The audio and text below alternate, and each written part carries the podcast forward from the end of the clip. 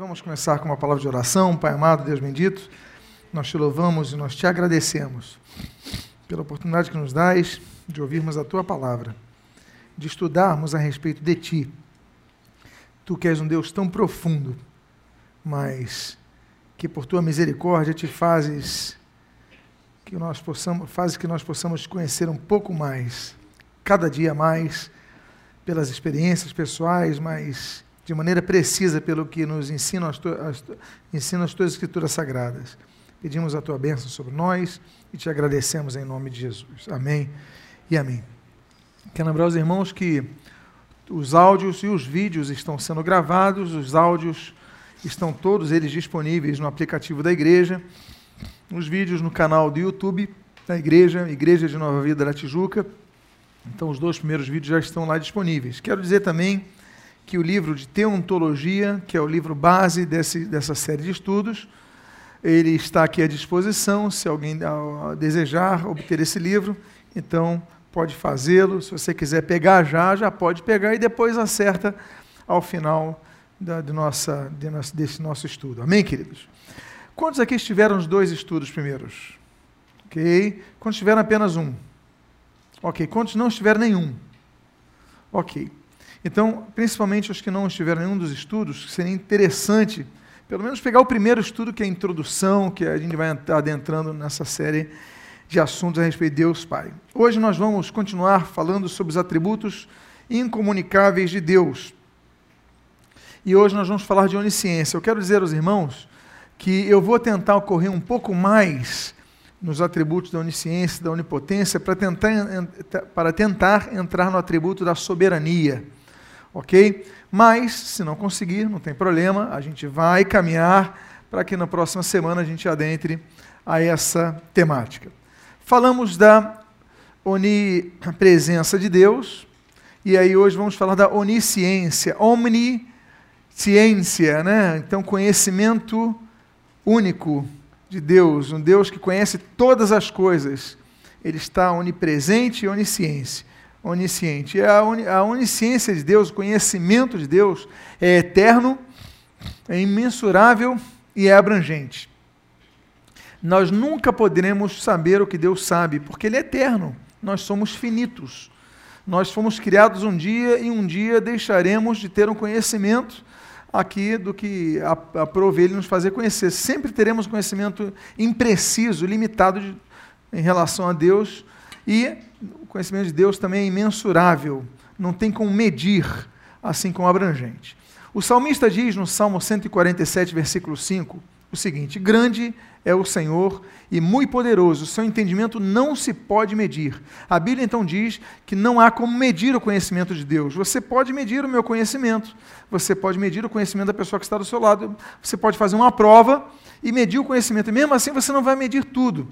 Há pessoas, por exemplo, que têm um conhecimento muito grande, vão fazer uma prova e não tiram uma boa nota. Já aconteceu contigo? Você tem um conhecimento de uma matéria, você tem o domínio daquilo, cai em perguntas e você vê a pessoa do lado, que tem um conhecimento menor que o seu, tirou uma nota maior.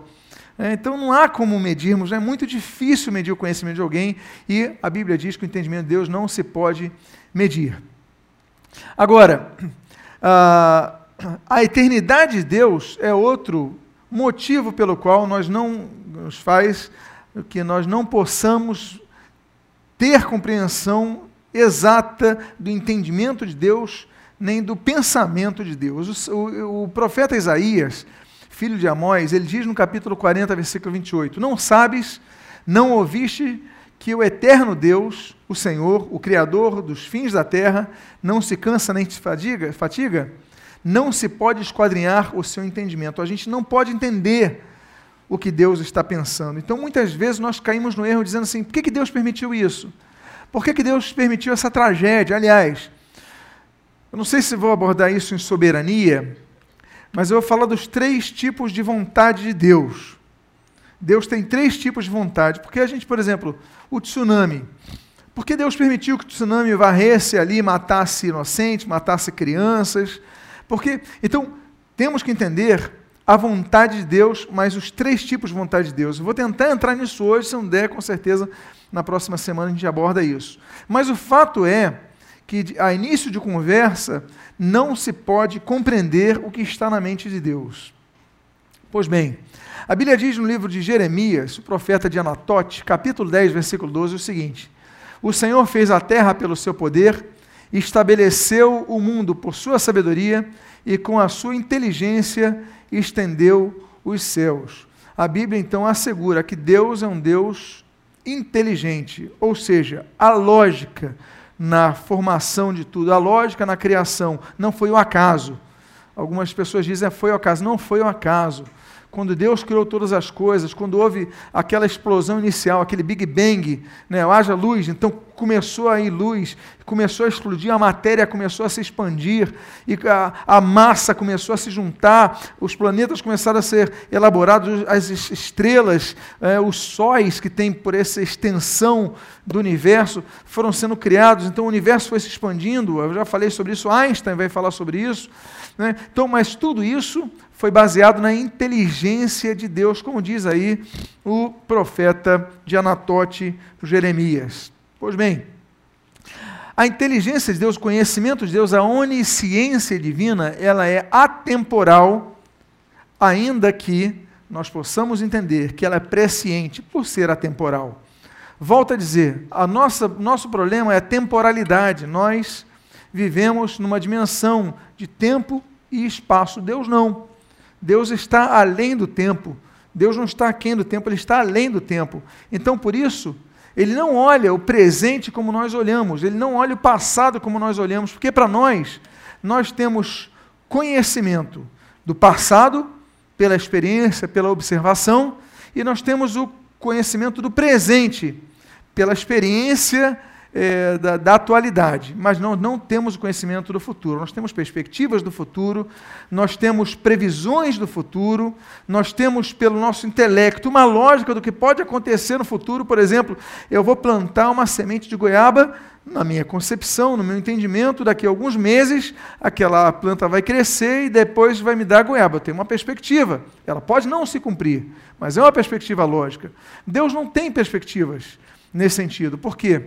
Porque Deus ele é presciente, ou seja, pré-ciente. Ele tem conhecimento do que vai acontecer, porque ele não é atemporal. Para Deus, então, presente, passado e futuro são a mesma coisa. É como se tiver, por exemplo, vou dar um, vou dar um exemplo para vocês.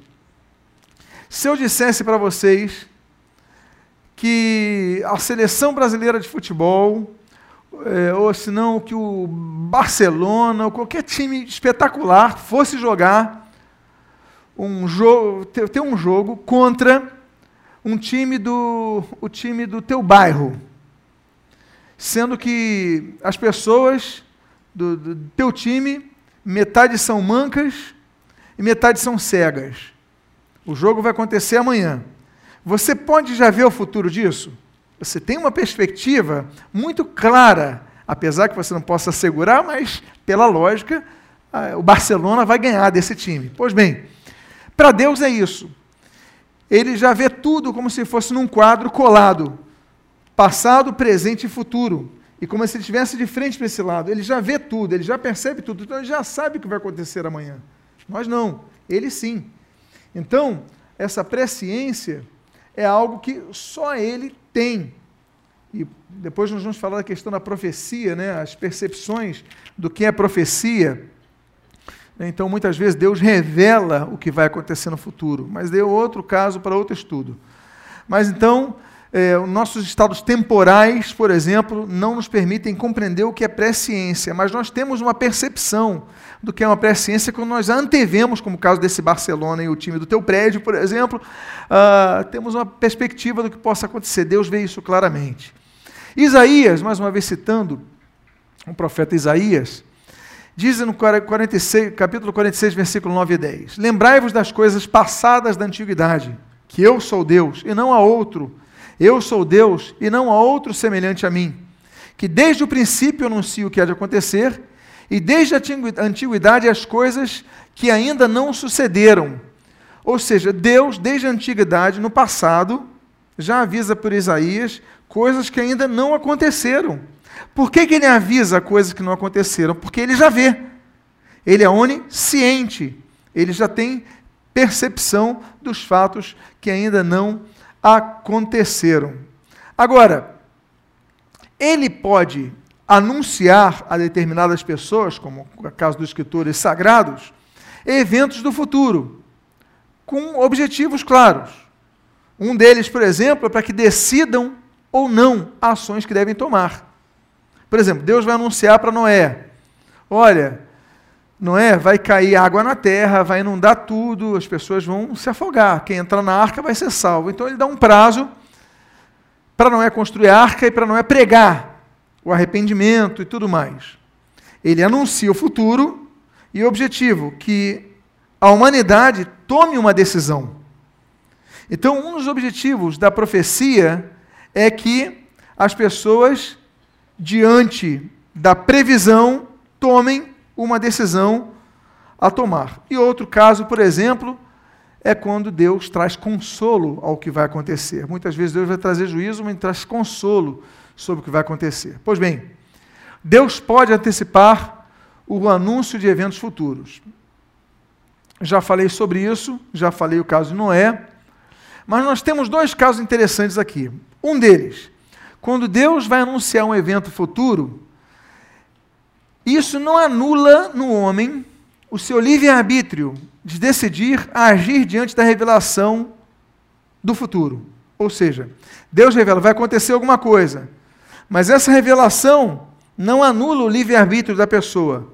Ela pode agir, por exemplo, positivamente ao que Deus está falando. Nós temos, por exemplo, esse caso de 1 Samuel 23, versículos 10, 12 e 13. Eu sei que a letra ficou pequena aí, mas eu vou, vou ler aqui. Orou Davi: Ó Senhor Deus de Israel, teu servo ouviu que Saul de fato procura vir a Keila para destruir a cidade por causa de mim. Perguntou-lhe Davi, então Davi vai fazer uma pergunta, olha só a pergunta de Davi. Entregar-me-ão os homens de Keila a mim e aos meus servos nas mãos de Saul? Aí responde Deus: entregarão. Então se dispôs Davi com seus homens, uns 600, saíram de Keila e se foram sem rumo certo. Sendo anunciado a Saul que Davi fugira de Keila, cessou de persegui-lo. Então Davi fez uma pergunta objetiva: Deus, lá em Keila, vão vir pegar a gente? Deus falou: vão. Então tá bom, então vou sair. Ou seja, Deus anunciou para Davi, objetivamente, um fato futuro e Davi tomou uma decisão diante disso. Então, se eles vão me pegar aqui, eu vou fugir. Davi foge. Ele responde positivamente a seu livre-arbítrio ao anúncio de um evento futuro. Agora, nós também, e o homem também, tem livre-arbítrio para decidir não agir diante da revelação de conhecimento presciente do futuro. Por exemplo, Jeremias capítulo 38, versículos 17 a 18, e o capítulo 39, do versículo 1 a 8, o texto é longo, mas você vai perceber que vai acontecer algo diferente do que nós lemos em relação a Davi. O texto diz assim, do profeta Anatotiano. Então Jeremias disse a Zedequias: Assim diz o Senhor, o Deus dos exércitos, Deus de Israel se te renderes voluntariamente, Zedequias, aos príncipes do rei da Babilônia, então viverá a tua alma, e esta cidade não se queimará, e viverás tu e tua casa. Mas, se não te renderes, olha aí o livre-arbítrio, se não te renderes aos príncipes do rei da Babilônia, então será entregue esta cidade nas mãos dos caldeus, e eles a queimarão e tu não escaparás das suas mãos. Vou dar uma pausa aqui antes de continuar o texto. Vocês lembram de Davi em relação a Keila? Davi faz uma pergunta: Vão pegar a gente em Keila? Deus fala: Vão. Davi foge. Deus está falando para Jeremias avisar o rei Zedequias: Olha, se você se render, você vai sobreviver. A sua família vai sobreviver e a cidade vai ficar de pé. Mas se você não se render, eles vão pegar vocês, vão destruir a cidade, vai acabar com a tua família. O que, que Deus fez? Deus nesse atributo da onisciência, ele demonstrou que já sabia o que ia acontecer, mas nota bene, o que vai acontecer de fato e de maneira objetiva, Deus não avisou. Deus já sabia a decisão de Zedequias, mas Deus deixou Zedequias, por seu livre-arbítrio, tomar a decisão. O que, que Zedequias faz? Continua o texto do capítulo 38. Disse o rei Zedequias a Jeremias: Receio-me dos judeus que se passaram para os caldeus. Não suceda que estes me entreguem nas mãos deles e eles escarneçam de mim. Foi tomada Jerusalém. Veio Nabucodonosor, rei da Babilônia, e todo o seu exército contra Jerusalém e a cercaram. Tendo visto Zedequias, rei de Judá, e todos os homens de guerra fugiram, mas o exército dos caldeus os perseguiu e alcançou Zedequias. Vazou os olhos a Zedequias e o atou com duas cadeias de bronze para o levar à Babilônia. Os caldeus queimaram a casa do rei e as casas do povo e derribaram os muros de Jerusalém. Um homem tinha o poder de evitar a destruição de uma cidade. Deus falou: se você se render, todo mundo sobrevive, mas se você não se render, vão pegar vocês e vão destruir a cidade. Olha, pegam ele, matam a família dele, vazam os olhos, furam os dois olhos dele. E Zedequias perde tudo e ainda queimam a casa do povo, queimam Jerusalém. Jerusalém cai queimada, cai e destruída em ruínas. Deus sabia o que ia acontecer? Pelo atributo da onisciência, sim, ele sabia o que ia acontecer. Mas Deus interveio para que a decisão de Zedequias fosse a decisão positiva em relação. Não, Deus deu o livre-arbítrio, ainda que soubesse a decisão de Zedequias. Então, a presciência de Deus, que é, digamos, um braço que caracteriza a sua onisciência, não faz com que o homem seja autônomo autômato no sentido de decidir o que Deus quer que decida, ainda que Deus possa fazer isso, como nós analisamos. Depois vamos ver isso sobre soberania, que é o próximo atributo incomunicável. A sabedoria, de, a sabedoria, a, unici, a ciência, o conhecimento de Deus também é perfeito e sábio. Então, eu vou a, a, avançar aqui, mas, por exemplo, Jó, o livro mais antigo da Bíblia, o livro de Jó, diz assim: Tens tu notícia do equilíbrio das nuvens e das maravilhas daquele que é perfeito em conhecimento? Então, a palavra que nós vemos aí para perfeição é completitude. Ele é completo em conhecimento, não lhe falta nada em conhecimento. Deus conhece todas as coisas de maneira integral. Por quê? Porque Deus é eterno. Deus é presciente, Deus é onisciente. Por isso que em Romanos, aí avançando as páginas do Novo Testamento, nós lemos no capítulo número 11, versículo 33 e 34 o seguinte: Ó oh, profundidade da riqueza. Aliás, esse é um poema belíssimo de Paulo. Ó oh, profundidade da riqueza, tanto da sabedoria como de conhecimento, do conhecimento de Deus. Com insondáveis, não dá para sondar o juízo de Deus, quão insondáveis são seus juízos e quão inescrutáveis os seus caminhos, perdão. Quem, pois, conheceu a mente do Senhor? Não há como nós conhecermos a mente do Senhor. Ah, mas fulano morreu, ah, uma criança morreu, um inocente morreu. Como é que a gente vai conhecer o motivo de tudo isso? Vamos entrar em soberania no próximo ponto. A gente vai entender um pouquinho mais, mas o que a gente possa entender um pouquinho mais não é nada em relação ao que Deus pensa. Nós podemos trabalhar e, e, e, e, elaborar um conceito pela nossa lógica, pela nossa percepção, pelas possibilidades, mas como conhecer? Então, nós devemos entender que o conhecimento de Deus também é infinito, mas é perfeito e é completo. O conhecimento de Deus, estamos falando do atributo incomunicável da onisciência, ele também é relacional. Deus conhece cada ser criado de forma individual. Conhece a mim, conhece a você, conhece a você, conhece a cada um de nós individualmente. E a cada um estabelece um plano individual. A Bíblia diz, o Senhor Jesus diz em Mateus capítulo 10, versículo 30 o seguinte: Até mesmo os cabelos da vossa cabeça estão todos contados. Jesus quis dizer o seguinte: olha, Deus conhece cada detalhe de nossas vidas, nada escapa ao seu conhecimento.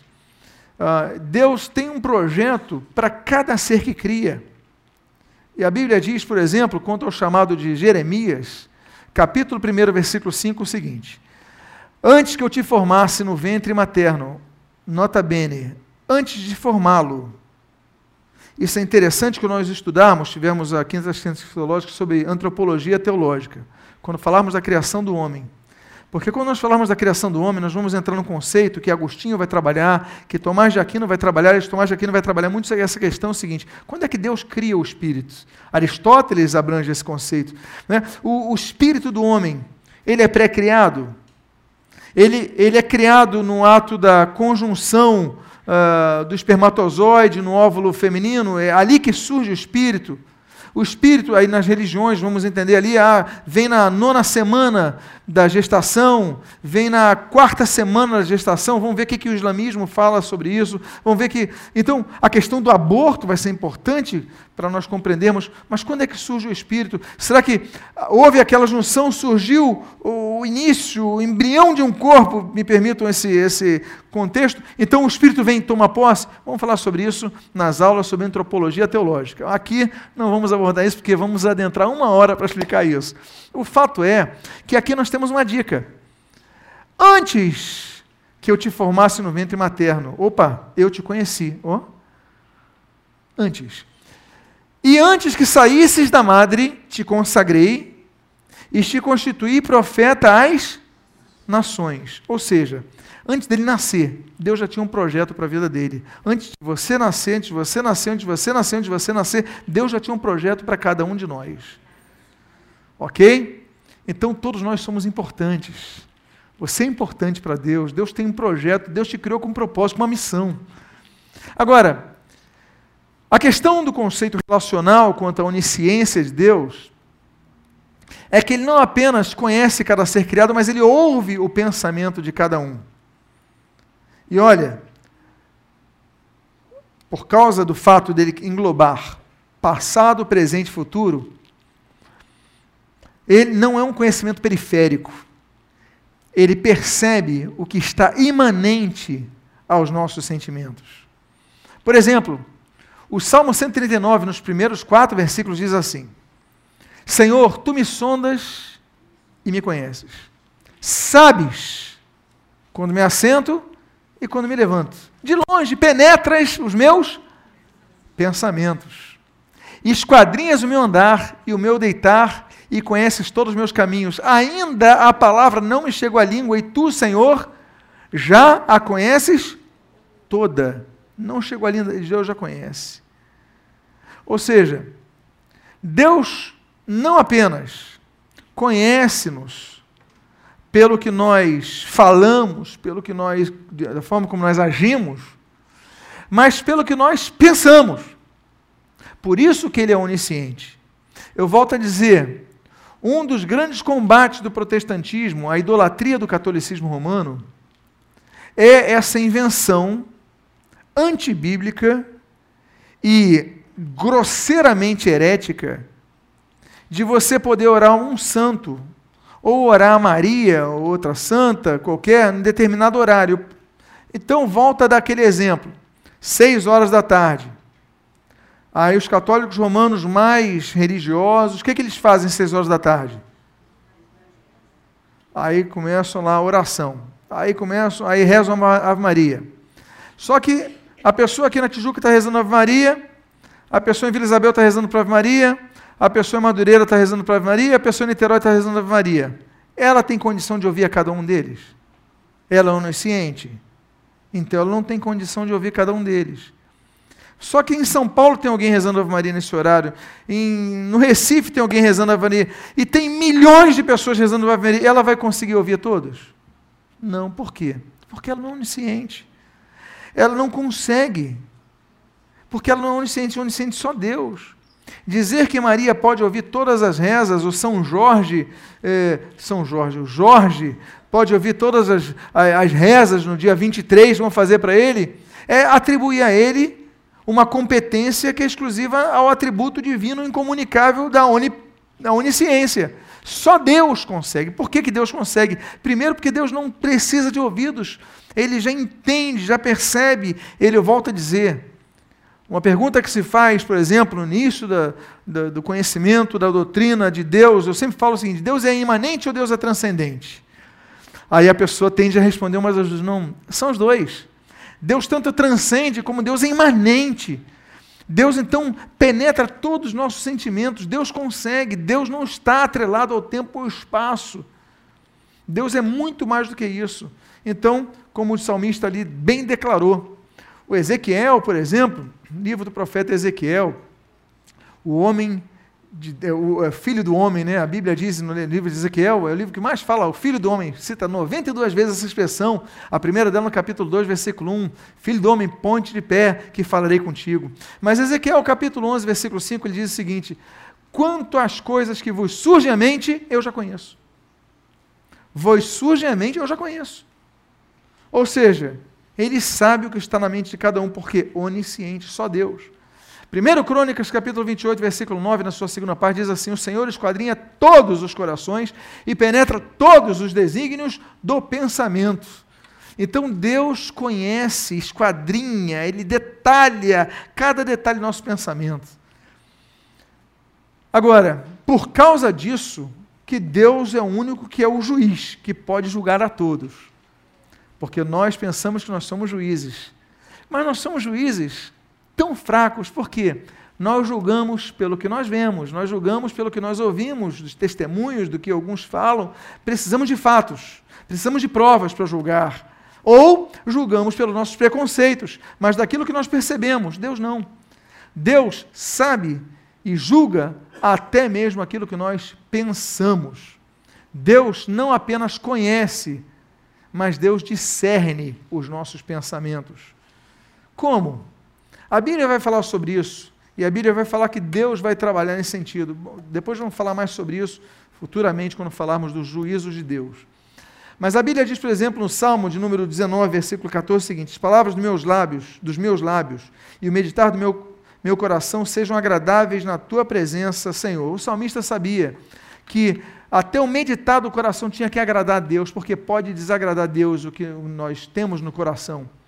A Bíblia usa essa expressão, desígnios, né? abomináveis são para o Senhor os machebotes do mal, os desígnios do mal, o, o, o, o que ele está pensando, concatenando na sua mente, programando na sua mente, Deus já sabe e torna abomináveis. Você lembra que nós lemos num texto anterior um assunto positivo? Né? Sejam agradáveis a ti o que eu estou pensando, e agora nós temos um aspecto negativo.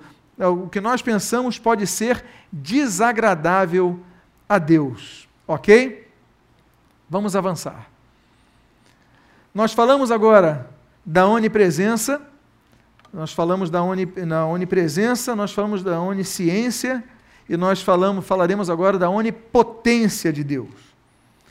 Para isso, nós devemos ter conhecimento de duas expressões latinas, para compreendermos um pouco a respeito da onisciência de Deus. Uma das expressões, Tomás de Aquino vai trabalhar também sobre isso, é a potência dei absoluta. Deus exercita todo o poder conforme sua exclusiva vontade. Ah, pastor, mas a vontade de Deus, volta a usar o exemplo do tsunami, era que o tsunami matasse inocentes, criancinhas foram afogadas, é a vontade de Deus que um acidente mate inocentes, uma criança seja atropelada por uma pessoa embriagada. É Para nós entendermos isso, nós devemos entender os três tipos de vontade de Deus. Temos que entender dois termos, o bulê e o telema, dois termos gregos. Isso devemos tratar em soberania. Se der tempo, avançaremos nisso. Mas vamos falar aqui sobre a onipotência de Deus. Deus, então, temos dois tipos da da potência de Deus, do poder de Deus. Uma delas é potência dei absoluta, ok? Já fala do poder absoluto de Deus. Trata-se do extrato do poder divino, ainda que ele tenha se colocado, colocado em si um autoimposto em si limites. Deus é limitado por algo? Deus é limitado pela sua própria vontade. Então Deus é ilimitado. Mas ele se autolimita. Só ele pode limitar-se. Vamos falar sobre isso hoje. Mas o fato é que é, toda ordem estabelecida, ela é criada graças ao poder de Deus. Deus diz, haja luz, pum, explode, energia se torna matéria, como vai dizer Einstein, né? energia, a massa, a velocidade e tal, vai gerar. Einstein vai, vai sistematizar isso daí. Ele vai trabalhar ali no início do século uh, lá em 1900, 1901, ele vai trabalhar sobre isso. Uh, em Analyse eh, der Physiken, ele vai trabalhar muito essa questão que a massa o, é, tem relação com a matéria, é, a energia tem relação com a matéria, como pode criar alguma coisa? Então, o que, que diz a astrofísica? Que todo o universo criado, incluindo o Sol, incluindo os planetas, incluindo tudo, estava cabendo em algo como se fosse do tamanho de uma laranja. Stephen Hawking, né, catedrático de Cambridge, ele vai dizer que o universo está, ele escreve um livro assim, né, homônimo, o universo numa casca de nós. Todos os, tudo estava em algo do tamanho de uma casca de nós. Mas o que, que houve? Aquela explosão de grande energia condensada vai explodir e a energia vai gerar matéria. A energia gera matéria. E essa matéria vai se expandir. E Einstein vai dizer: olha, a matéria e o universo continuam em expansão. Ela está se expandindo. Então, tanto é que existe o conceito do Big Bang, né, que é o início de todas as coisas, o haja luz, e também se tem o conceito do Big Crunch. O crunch vai acontecer quando chegar ao seu limite, tudo que se expande tem que voltar. E a Bíblia vai falar sobre isso, sobre o mundo que vai queimar, vai pegar fogo, por quê? Porque a matéria vai se concentrar, vai haver queima total é, de, de tudo que existe. Então, quanto mais distante do Sol, mais vai ficando frio, na verdade, pelo menos a nossa, é, nossa Via Láctea aqui. Então, mas quanto mais porque está se expandindo, mas quanto mais for retroagindo, mais quente vai ficar. A Bíblia fala sobre isso, né? Dos, do fogo que vai passar a terra novamente, tudo mais. Mas não vamos analisar isso, porque depois eu vou dar uma série aos domingos pela manhã, futuramente, sobre Bereshit. Aquela série que eu já dei há muitos anos atrás, vou voltar a dá-la, ok? Sobre a criação de todas as coisas. Pois bem, a Bíblia diz em Gênesis capítulo 18, versículos 13, no seu início, versículo 14, o seguinte: Disse o Senhor a Abraão: Acaso há para o Senhor coisa demasiadamente difícil? A resposta é óbvia. Existe um tipo de pergunta chamada retórica. Essa pergunta é uma pergunta retórica. O que é uma pergunta retórica? É quando a pergunta já traz a resposta em si mesma. Ou seja, é uma pergunta retórica, já tem a resposta. Acaso alguma coisa é impossível, difícil para Deus? Ou seja, você já sabe a resposta. E nós sabemos então que não há nada impossível para Deus, não há nada que delimite Deus. Aliás, eu faço uma observação aqui. Nós aprendemos, por causa de algumas versões latinas, que El Shaddai, por exemplo, significa Deus Todo-Poderoso. Por que, que diz isso? Porque algumas Bíblias anterior, anteriores, antigas, colocam El Shaddai como Deus, El Shaddai, colocam como Todo-Poderoso. Bom, já começa um pouco de dificuldade nesse sentido. Por quê? Porque não é todo, não é todo poderoso. Isso é uma interpretação hermenêutica do texto. Shad significa seio. Shaddai, seios. O Shaddai. Literalmente seria uma tradução para Deus dos seios, ou seja, o Deus que amamenta a todos, o Deus que alimenta a todos, e quem alimenta, quem amamenta, tem controle, tem influência, tem poder. Então, uma tradução mais precisa em termos etimológicos seria o Deus que sustenta todas as coisas, que alimenta, que controla, que governa. E aí, hermeneuticamente, hermenêutica, então, a interpretação, ela dá o título. Se ele faz tudo isso, então ele tem todo o poder sobre essas pessoas, é o Deus Todo-Poderoso. Bom, vamos para frente, porque não nos compete entrar nesse assunto agora. Agora, Deus, então, potente AD absoluta, é porque ele tem poder, inclusive, para criar ex nihilo todas as coisas, ou seja, desde o nada. Ex nihilo significa exatamente isso. Ou seja, antes dele criar o universo, nada existia, somente Deus. Detalhe: o universo ele é criado a partir do momento da que se exerce e executa a vontade de Deus. Haja luz. E houve luz. Eu faço uma pergunta: como é que pode Deus falar haja luz no primeiro dia, se o sol só surge no quarto dia? Havia luz antes do sol? A outra questão é: como houve dia primeiro, houve dia segundo, houve dia terceiro, se nós só conseguimos medir o tempo por causa do sol. A gente só sabe o que é um dia por causa do sol. Não é verdade?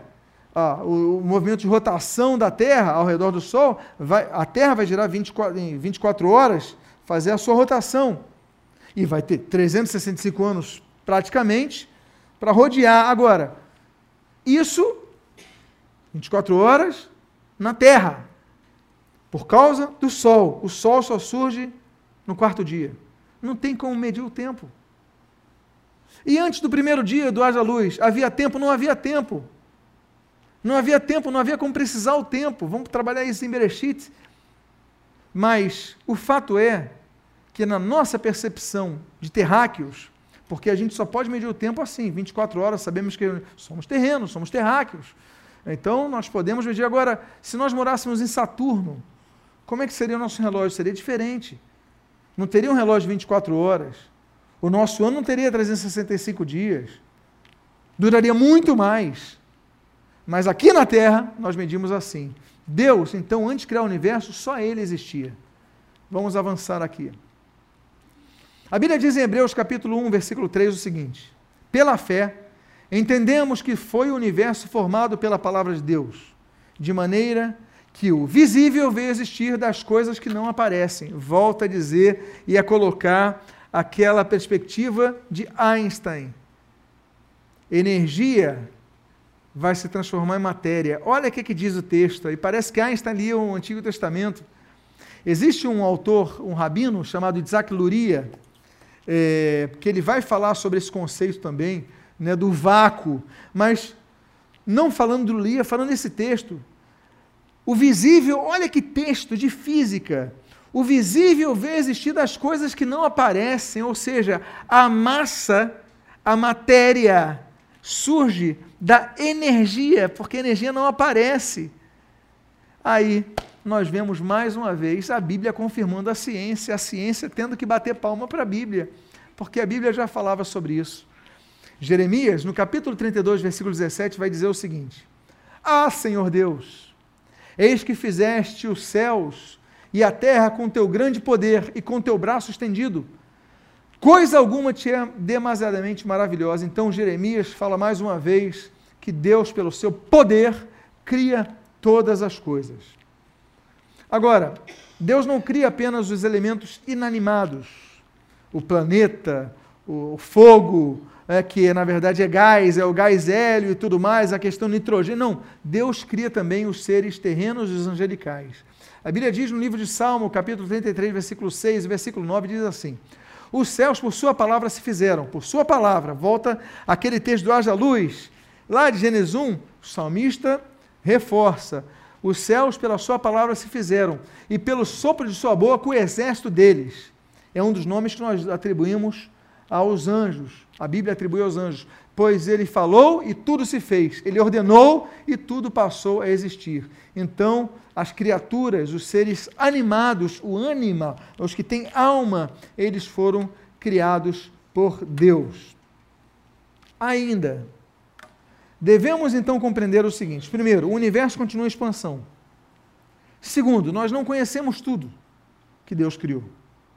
Por exemplo, há poucos anos atrás nós não conhecíamos algumas espécies de répteis que foram encontrados na África, alguns tipos de, de, de, mamíferos que foram encontrados no Amazonas, alguns tipos de aves que foram encontrados na Oceania. Mas alguém descobre, anota e, oh, existe isso, mas já existia antes. Porque nós vamos conhecendo as coisas aos poucos, mas Deus já criou isso antes. Por exemplo, há algumas centenas de anos atrás, pouco tempo, se cria que a Terra era quadrada. Ou depois que a Terra era redonda, mas era plana. Então, depois nós viemos descobrir que não era assim. Aí vamos descobrir que a coisa é maior. Por quê? Porque nosso conhecimento vai vindo aos pouquinhos. Deus já tinha criado, mas nós viemos conhecer depois. Então, nem todas as obras de Deus. Apagou ali a tela? Ok. São ou serão conhecidas. Nós podemos viver o resto da nossa vida, morrermos e no dia seguinte à nossa morte alguém descobriu uma coisa nova do que Deus fez. Ok? Por quê? Porque Deus e o conhecimento de Deus e as, as, a criação de Deus é muito maior do que nós. Por exemplo, eu vi no documentário ontem ou anteontem o seguinte: descoberto um novo planeta. Quantos ouviram essa matéria, essa notícia? Foi descoberto ontem, anteontem. Um novo planeta. Ainda não deram nem nome para ele, botaram um código B500, alguma coisa, sei lá qual número que deram. E talvez depois de amanhã descubra um outro planeta. Então, ainda estamos descobrindo as coisas. Dependemos de tecnologia, dependemos da. Então, somos muito dependentes. A Bíblia diz no livro de Jó, volta a dizer o livro mais antigo da Bíblia, capítulo 5, versículo 9, capítulo 9, versículo 10, é o seguinte: Ele faz grandes coisas inescrutáveis e maravilhas que não se podem contar. Quem faz grandes coisas que não se podem esquadrinhar, e maravilhas tais que não se podem contar. Jó já disse tudo. O livro de Jó já diz tudo. Ou seja, Deus fez coisas que não pode contar, não podemos. A gente vai descobrindo aos pouquinhos. Agora, vocês lembram que eu falei dos dois termos latinos? Um era potentia dei absoluta, lembram dele? Agora o outro é esse que está aí. Potentia dei ordinata. Deus usa o seu poder para realizar, não apenas para criar mas para realizar de maneira objetiva precisa as suas realizações e para sustentar a sua criação, ainda que se autodelimite. Vamos trabalhar sobre isso. Vamos lá. Por exemplo, Deus criou a matéria. Deus criou o universo. Deus criou a terra. Mas quando Deus criou a terra, Deus colocou leis, leis naturais. Uma das leis, a lei da gravidade. Deus colocou uma lei da gravidade que faz com que, por exemplo, se eu pular de um prédio mais alto do Rio de Janeiro ao chão, eu me consagro, estou em jejum, leio a Bíblia, mas me jogo do último andar do edifício central aqui no centro do Rio. O que, que vai acontecer comigo? Você tem certeza? Estou falando que eu estou em jejum, leio a Bíblia e oro. Tem certeza que eu vou cair no chão? Você não tem fé nenhuma em mim, não é? Pois é. Por que, que eu vou me estabacar? Por causa de uma lei que Deus criou a lei da gravidade. Ele não me deu asas. Eu não posso usar do atrito da massa contra o ar, não posso. Eu vou cair e vou acabar com minha vida nessa peregrinação terrena. Pois bem, acabou. Lei da gravidade. Se eu for e sair da camada atmosférica, e eu vou para o pro, pro, pro espaço sideral e não uso um equipamento, o que, que vai acontecer comigo? Eu também vou deixar de ter uma existência biológica. Por quê?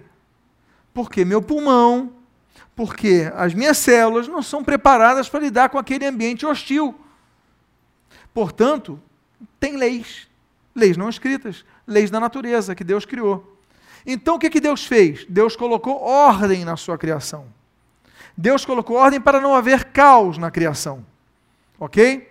Então, é, Deus salva intervenções extemporâneas que acontecem para satisfazer uma de suas três vontades, que nós vamos analisar quando falarmos sobre soberania.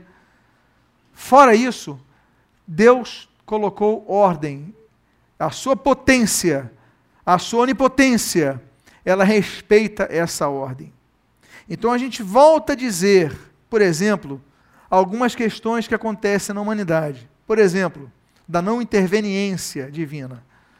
Ah, então por que morrem as criancinhas? É, porque existem leis naturais. Por exemplo, se eu tiver uma fissura no fundo do oceano, Existem as placas tectônicas, e nela, entre elas, há fissuras. Se houver um estremecimento, vai haver uma, uma, uma projeção na água que vai levar água para os outros lados. Planeta, lei natural. Deus pode intervir e salvar alguém? Pode. Agora, se ele decidir não intervir, é a natureza. Se um vulcão explode, é a natureza, agora os fatos humanos, os atos humanos. Se eu decidir lançar uma bomba de gás sarin contra uma população, Vão morrer apenas os maus? Vão morrer os inocentes também? Vão morrer por uma decisão minha, um ato meu. Deus pode intervir e salvar alguém? Volto a dizer, intervenções extemporâneas. Mas se Deus decidir não intervir, potência dei ordinata, ele tem poder, mas pode não intervir. Por quê? Porque ele colocou leis. Leis da semeadura segundo a colheita, dos atos e suas consequências e leis naturais. Pois bem. Agora, há intervenções de Deus sobre a ordem imposta à natureza. Volto a dizer, então Deus pode intervir. Pode. Quando quer, ele pode. Por exemplo, no livro de Salmo, capítulo número 7, esse hino diz no versículo 26 e 29 o seguinte: Pois ele falou e fez levantar o vento tempestu, perdão, tempestuoso, que levou as ondas no mar, fez cessar a tormenta e as ondas se acalmaram. Vocês lembram de Jesus mandando a tempestade acalmar? Intervenção na natureza. Deus pode intervir. Agora, ele faz isso sempre. Jesus fez quantas vezes isso? Quantas vezes Jesus ressuscitou um morto? Jesus podia ressuscitar todo enfermo que morresse, mas quantas vezes ele ressuscita um morto? Paulo, através de Paulo, quantas vezes? Então, há exceções, mas não havendo uma intervenção excepcional, não abrangendo a excepcionalidade, as pessoas morrem. Os santos morrem, as pessoas morrem, inocentes morrem. As pessoas ficam doentes. Então, se Deus intervir, a, a, a, tormenta cessa. Agora, se Deus não intervier, vai haver tormenta? Vai haver tormenta, vai haver tempestade? Vai, casa vai desabar? Vai. Então, Deus pode intervir, mas ele não intervém sempre porque, volta a dizer, potência dei ordinata. Ele já colocou uma ordem no universo. Por exemplo, o livro de Salmo, outro, outro hino, capítulo 33, versículos 6, 7, 6, 7 e 9, diz assim: Os céus por sua palavra se fizeram, pelo sopro de sua boca, já até falei sobre uma parte dele, o exército deles. Ele ajunta um montão de, as águas, em montão as águas do mar, e em reservatório encerra as grandes vagas. Pois ele falou e tudo se fez, ele ordenou e tudo passou a existir. Deus colocou ordem. Deus vai criar as coisas, os períodos da criação vão definir as coisas, e tem, as coisas estão em ordem. Você sabia, por exemplo, que a Pangeia, né, nós sabemos, por exemplo, se você olhar um mapa da Terra, você sabe que a costa brasileira se encaixa, por exemplo, na costa africana. Vocês já viram, já fizeram essa montagem? Né, a Europa se encaixa na Flórida, ali, na é verdade? Por quê? Porque era tudo um continente só. Wegener chamou esse continente de Pangeia. Né? Ges, terra, pan, tudo. Ou seja, Pangeia, toda a terra numa massa só. Só que vão passando os milhões e milhões e milhões de anos, a Terra vai se separando, os continentes vão se separando. Você sabia que os continentes continuam se separando ainda hoje? É uma coisa ínfima, é uma coisa de um centímetro a cada não sei quanto tempo. Mas ela continua se separando. Isso é provado. Agora, Deus colocou ordem na terra. Ele pode intervir e fazer? Pode. Ele pode fazer a Terra deixar de girar? Pode, mas ele não vai fazer isso daí. Ele pode deixar com que os planetas deixem de girar? Ele pode. Poder, ele pode. Pode ou não pode? Agora ele vai fazer isso porque ele colocou uma ordem. Potência, então nós temos que entender essas coisas. Tem a potência Dei absoluta, mas tem a potência Dei ordinata. Ele coloca ordem nas coisas. Por exemplo, Deus pode intervir sobre a ordem imposta à experiência humana. Volta uma intervenção extemporânea. Por exemplo, Tiago, capítulo 4, versículo 13, 14 e 15 diz assim: Atendei agora, vós que dizeis, hoje ou amanhã iremos para a cidade tal, e lá passaremos um ano, e negociaremos, e teremos lucros. Vós não sabeis o que sucederá amanhã, que é a vossa vida. Sois apenas como neblina que aparece por instante e logo se dissipa. Em vez disso, devias dizer: se o Senhor quiser, não só viveremos, como também faremos isto ou aquilo. Por quê? Porque Deus pode intervir e mudar todos os nossos planos. Amanhã eu vou vender. Você pode não vender o que você queria vender amanhã. Deus pode intervir sobre a experiência humana. Deus pode intervir sobre a ordem que impôs aos anjos. Existem ordens nos seres angelicais, mas Deus pode intervir e mudar. Daniel, capítulo 4, versículo 35, na sua primeira parte, diz assim: Segundo a sua vontade, ele opera com o exército do céu e os moradores da terra. Não há quem lhe possa deter a mão, nem lhe dizer: Que fazes? Ou seja, ele opera com os moradores da terra e os exércitos, o exército do céu, os anjos. Não pode. Se ele mandar fazer, vai fazer. Se ele mandar acontecer, vai acontecer. Tanto é que quando Jesus, aquela oração que está em Mateus 6, é chamada oração modelo e tudo mais, ele, ele fala assim: olha, seja feita na terra a tua vontade, seja feita na terra assim como é feita nos céus. Ainda que no grego esteja o contrário. Não é verdade? Ela fala primeiro Uranus e depois ela fala da terra. Ou seja, primeiro os céus. Mas, independentemente disso, o que ele está querendo dizer é o seguinte: a sua vontade seja feita na terra, assim como é feita no céu. Assim como ele te obedece no céu, nós aqui na terra possamos te obedecer. Por quê? Porque um exército de anjos leais. Aliás, fala nisso. É, eu vou pedir para pegar um, um, livro que eu lancei, estou lançando hoje. Saiu, chegou ontem aqui. Mas já falo sobre isso. Por exemplo, Jó, Satanás reconhece esse poder de Deus. E Jó capítulo 1, versículo 12, o Deus fala assim a Satanás: Disse o Senhor a Satanás: Eis que tudo quanto ele tem está em teu poder, somente contra ele não estendas a mão. E Satanás saiu da presença do Senhor. Ou seja, Satanás tem todo o poder? Tinha todo o poder sobre Jó? Não. Ele falou: ele está em teu poder, você só não pode estender a mão contra ele, tem que preservar a vida dele. Então Jó perde tudo, Jó fica doente, Jó fica um caco. Mas não podia tirar a vida dele, por quê? Porque todo o poder só depende, só está, aliás, concentrado em Deus. Por isso que ele é onipotente. Por exemplo, intervenções de Deus aí, de maneira mais genérica, genérica, perdão, sobre todas as coisas, 1 Crônicas 29, versículo 12, diz assim: Teu, Senhor, é o poder, a grandeza, a honra, a vitória e a majestade porque teu é tudo quanto há nos céus e na terra.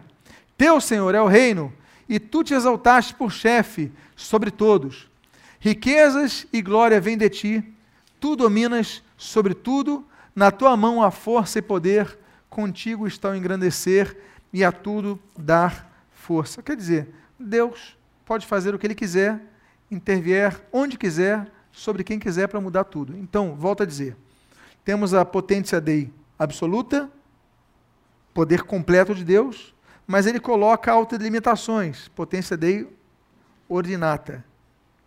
Mas nessas limitações, ele não deixa de ter poder absoluto, ele pode intervir, ele pode mudar todas as coisas. Ordinata, a autodelimitação de sua onipotência. Deus pode todas as coisas, mas ele faz todas as coisas? Bom, a resposta é: se quiser, sim. Mas não tem exercido o seu poder absoluto em todas as coisas pela autodelimitação que a, a si próprio se impôs. Por exemplo, Deus não pode mentir, né? a Bíblia fala sobre isso. Então, Números 23 e 9, Deus não é homem para que minta, nem filho de homem para que se arrependa. Dá um detalhe. Eu vou falar nesses estudos, eu, eu creio que na semana que vem, sobre esse texto que parece incoerente. Porque esse texto diz assim: Deus não é filho de homem para que se arrependa, mas a Bíblia diz que Deus se arrependeu. A Bíblia diz que Deus se arrependeu uma vez. A Bíblia diz que Deus se arrependeu duas vezes. A Bíblia diz que Deus se arrependeu três vezes. A Bíblia diz que Deus se arrependeu quatro vezes. A Bíblia diz textualmente, e Deus se arrependeu cinco vezes. A Bíblia diz que Deus se arrependeu seis vezes, e a Bíblia diz que Deus se arrependeu sete vezes. A Bíblia está errada? Será que a Bíblia se contradiz? Porque a Bíblia diz sete vezes que Deus se arrependeu. E o texto bíblico está, Deus se arrependeu, só que aqui Deus diz que Deus não se arrepende. Como diria o nosso poeta Carlos Drummond de Andrade, e agora, José? Quinta-feira que vem, a gente tira essa sua dúvida. Porque não vai dar tempo hoje. Ok? Mas enfim, Deus não pode mentir. Deus se auto é, é, colocou um limite, colocou um alto limite. Hebreus 6,18 diz: ó, nos quais é impossível que Deus minta. Segunda autodelimitação, Deus não pode ser tentado a ninguém tentar. Ele tem poder, mas ele não tenta ninguém. Uma coisa é prova, outra coisa é tentação. Deus pode provar alguém? Pode. Deus pode tentar alguém? Não. Por quê? Porque a tentação visa, visa fazer a pessoa cair. E a aprovação visa fazer a pessoa se aperfeiçoar. Ok? Deus sabe nossos limites, como diz o apóstolo Paulo. Vamos entrar nesse assunto. Tiago diz assim: Ninguém ao ser tentado diga, sou tentado por Deus, porque Deus não pode ser tentado. Ali, olha o termo que ele coloca: apeirastos, apeirastos, pelo mal, e nem ele mesmo a ninguém tenta. Então, Deus não pode ser tentado. O termo grego apeirastos é oriundo da, do prefixo negativo a, sempre, geralmente quando tem a é algo negativo na frente, e peirazo, que significa teste. Ou seja, Deus não vai testar, porque em alguns casos também significa seduzir. E Deus não vai procurar derrubar ninguém, ok? Então, esse sentido. Pois bem, vamos avançar, vamos avançar. É isso, eu vou trabalhar em soberania, né? Quando Deus endurece quem quer, como Deus endureceu o coração de Faraó. Por que, que ele endurece o coração de Faraó? Por exemplo, Romanos 9, 17 a 18 diz assim: Porque a Escritura diz a Faraó: para isto mesmo te levantei, para mostrar em ti o meu poder e para que o meu nome seja anunciado por toda a terra. Logo, tem ele misericórdia de quem quer e também endurece a quem lhe apraz. E o livre-arbítrio nisso? Depois falamos sobre isso. Continue injusto fazendo justiça, continue imundo andando, ainda sendo imundo, o justo continue na prática da justiça e o santo continue a santificar-se.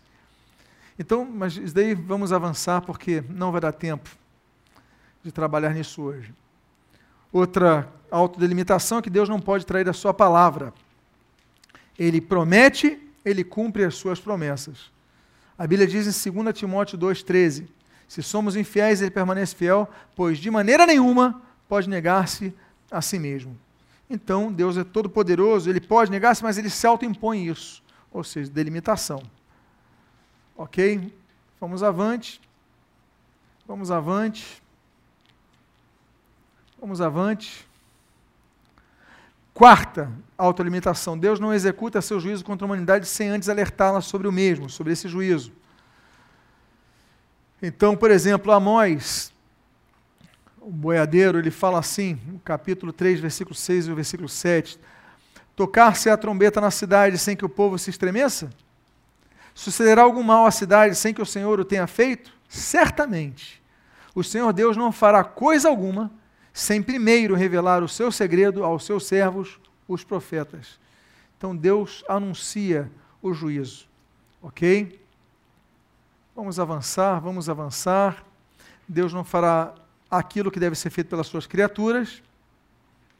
Deus pode fazer, eventualmente ele faz, mas por padrão, ordinata, ele não faz.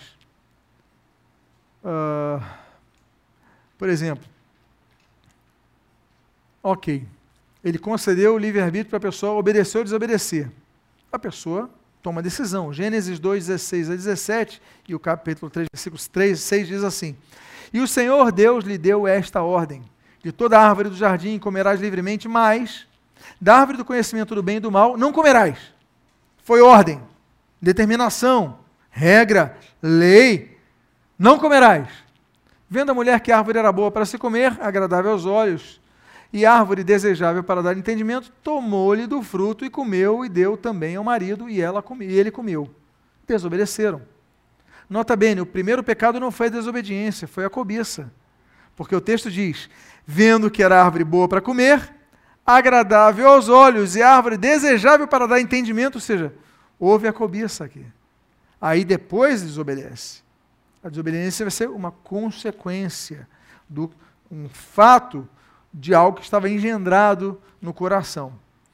Uh, por exemplo, Deus ressuscitou Lázaro, mas Jesus disse assim: tirai a pedra. O que, que é mais difícil para Jesus? Seria mais difícil ressuscitar o morto ou tirar a pedra? Peguei vocês. Para Jesus, nada é difícil. Peguei vocês. Mas tudo bem. Para mim, seria, na minha lógica, o quê? Mais difícil ressuscitar o morto do que tirar a pedra. Ele ressuscita Lázaro, mas fala para as pessoas tirem a pedra. Por quê? Porque ressuscitar ele podia. Mas mover a pedra os outros podiam.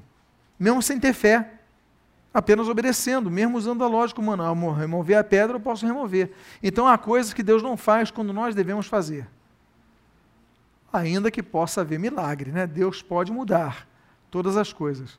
Sexta autolimitação é o que diz Tiago, capítulo 1, versículo 17. Diz assim: Toda boa dádiva e todo bom perfeito são lá do alto, descendo do Pai das luzes, em quem não pode existir variação ou sombra de mudança. Pois bem, eu falei sobre seis atributos incomunicáveis até agora. Geralmente nós sempre arredondamos para quatro atributos incomunicáveis, ou seja, atributos que não são comunicáveis aos humanos. Relembro, dois tipos de atributos Deus tem: comunicáveis e incomunicáveis. Os incomunicáveis são os que não podem ser comunicados ao humano. Por exemplo, onipotência, onisciência, onipresença e eternidade. Ninguém pode ter o atributo da eternidade. Nós podemos ter a vida eterna, mas não podemos é, ser eternos, porque fomos criados um dia. Eterno não tem início nem fim. Podemos ter a vida eterna e nos tornarmos paz da eternidade. E ali sim, usufruímos da eternidade. Mas se um dia fomos criados, não somos eternos, somos infinitos. Eternidade só Deus. Onipotência só Deus. Onisciência só Deus. Onipresença só Deus. A soberania, só Deus tem soberania. Só Deus é soberano. Nós não somos soberanos. Por quê? O que nós temos é limitado. Deus é limitado. Mas se eu for entrar nessa área agora, eu vou dedicar muitos minutos a isso e já estamos no horário que eu prometi, em média, serem as nossas aulas. Então, a partir da próxima semana, vamos falar sobre soberania, vamos falar sobre os três tipos de vontade de Deus, vamos falar sobre o arrependimento, permita-me aspas, de Deus, e vamos trabalhar sobre os assuntos que falam a respeito de Deus o Pai. Amém, queridos? Eu espero que essa, esse estudo tenha abençoado a sua vida. Se você perdeu os outros estudos, os outros dois estudos, eles estão disponíveis no YouTube uh, Igreja de Nova Vida da Tijuca, estão lá os vídeos. O vídeo de hoje vai estar disponível daqui a meia hora. Se você quiser chegar em casa, rever, encaminhar para alguém, é só clicar em compartilhar a pessoa vai ver o vídeo. E se você quiser o áudio, estão disponíveis no site da igreja, no SoundCloud e também no aplicativo da igreja que você pode baixar gratuitamente, Nova Vida Tijuca, você baixa o aplicativo e você tem ali 350 mensagens, dentre as quais esses estudos. Vamos fazer uma oração. Pai amado, nós te louvamos, nós te agradecemos por essa série de mensagens a respeito de Deus Pai. A tua igreja, sim, Deus, glória a Deus por valorizar a pessoa divina de Jesus Cristo, nosso Senhor, nosso Salvador, nosso Redentor, nosso Remidor. Nós te louvamos porque a igreja valoriza a presença do Espírito Santo de Deus, aquele que nos consola, aquele que nos for, é, é, é, conforta, aquele que nos a, a, é, fala a respeito do pecado, da justiça, do juízo. Sim, aquele, a presença doce do Espírito Santo, mas muitas vezes falamos pouco a respeito de Deus o Pai.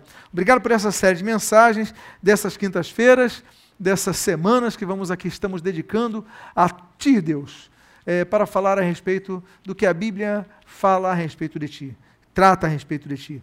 Muito obrigado, abençoa nossas vidas, que nós pedimos, te agradecemos em nome de Jesus. Amém e amém.